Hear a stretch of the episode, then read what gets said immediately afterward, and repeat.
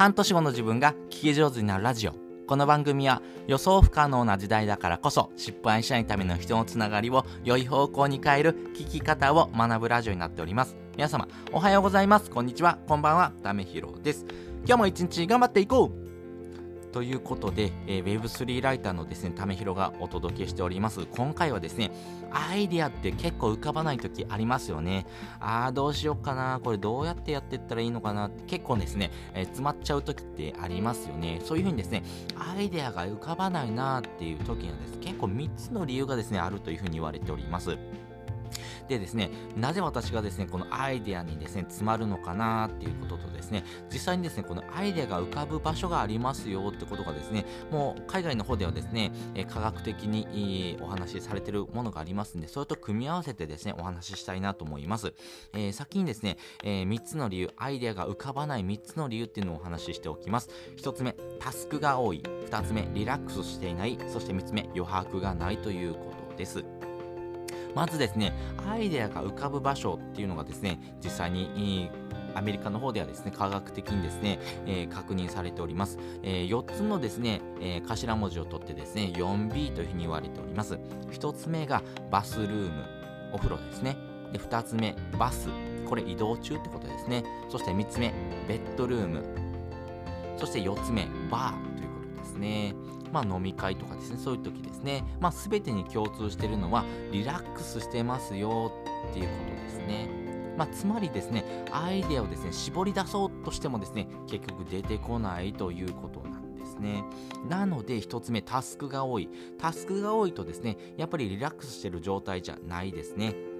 やっぱりですね、タスをこなしてこなしてこなしてですね、えー、行ってますんで、自分の頭で考えるというようなですね、えー、余白がないです。そのためですね、えー、この作業をですね、することにですね、重きを置いてるからこそですね、えー、考える力、思考力っていうところがですね、えー、使わないということになりますんで、このタスクが多いっていうことはですね、結構ですね、無駄が多いかなと思いますし、自分の中でですね、このタスクが多いとですね、えー、そのやりたいことができなかった時のですね、ダメージっていうのも大きいので、やっぱりですね、タスクはですね、自分の中でもですね、えちょっと制限した上でですね、一日行動するのが一番いいかなと思います。でもですね、なかなかできない人も多いですよね。例えば子育て中の方とかですね共働きの方はですね、えー、家庭にそして子供にそして仕事にというふうなですね自分の時間どこで取るのっていうふうな人もですね結構多いと思いますんでそういう方はですね、えー、時間の見直しですね1日24時間っていう時間をですね、えー、振り分けた中でですね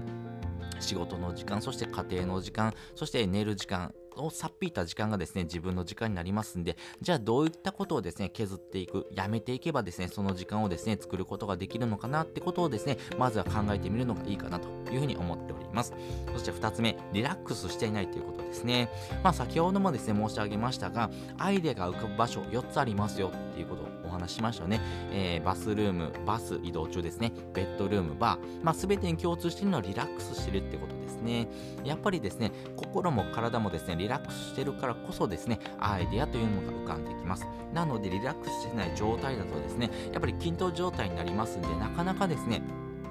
アイデアっていうのが浮かんでこないということですね。で、えー、アルビオン大学のですね、研究においてですね、体が疲れてる状態、要はですね、リラックスしてない、えー、何かですね、仕事をこなしてこなしてこなしてですね、自分の中で緊張状態であるというふうなですね、人はですね、やっぱり20%アイデアがですね、えー、で出てこないようなですね、えー、ことっていうのも言われてますんで、やっぱりリラックスしてるっていうところもですね、大事になっていきますが、あの、リラックスしすぎもですね、あまり良くないというふうに言われております。まあ、適度にですね、体が疲れてる状態の方がですね、いいとも言われておりますね。まあ、ここはですね、バランスかなと思うんですけども、やっぱりですね、自分自身の中でですね、このリラックスしてないっていうふうな時にはですね、このオンとオフをですね、使い分けるっていうことをですね、してみるのがいいかなと思います。そして3つ目、余白がないということですね。やっぱりですね、自分の中でですね、えー、これを、えー、する時間っていうのをですね、決めてしまうとですね、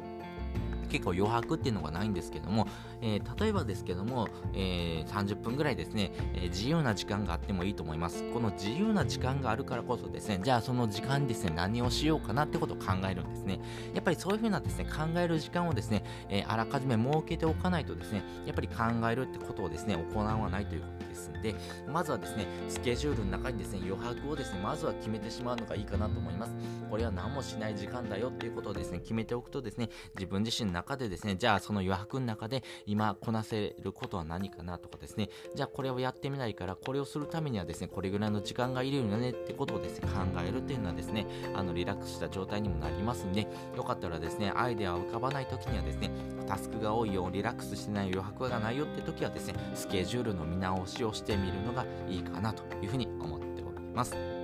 ということで今回はですね、アイデアが浮かばないなって時にはですね、この3つの理由がありますよっていうお話をしておきました。そして本日の合わせて聞きたいです。本日の合わせて、えー、聞きたいは、あー、今日もできなかった。っていうような時にはですね、この3つの理由がありますんで、やっぱりここをですね、改善していくのがいいかなと思います。これ私もよくあるんです。あー、今日これできなかったなってことよくあるんですけども、そんな時にはですね、まあ、こういうふうなですね、解決策っていうのをですね、やってみるのがどうですかっていうようなことをですね、提案している回になりますんで、まあ、自分自身の中のですね、えー、生活リズムでもですね、あー、これしとけばよかったなとかですね、あー、これできなかったなってことがある方はですね、あの、結構共感してもらえる内容かなと思いますんで、えー、よかったらこちらの放送もですね、聞いてみてください。ということで本日もですね、お聴きいただきましてありがとうございました。また次回もですね、よかったら聞いてみてください。それじゃあ、またね。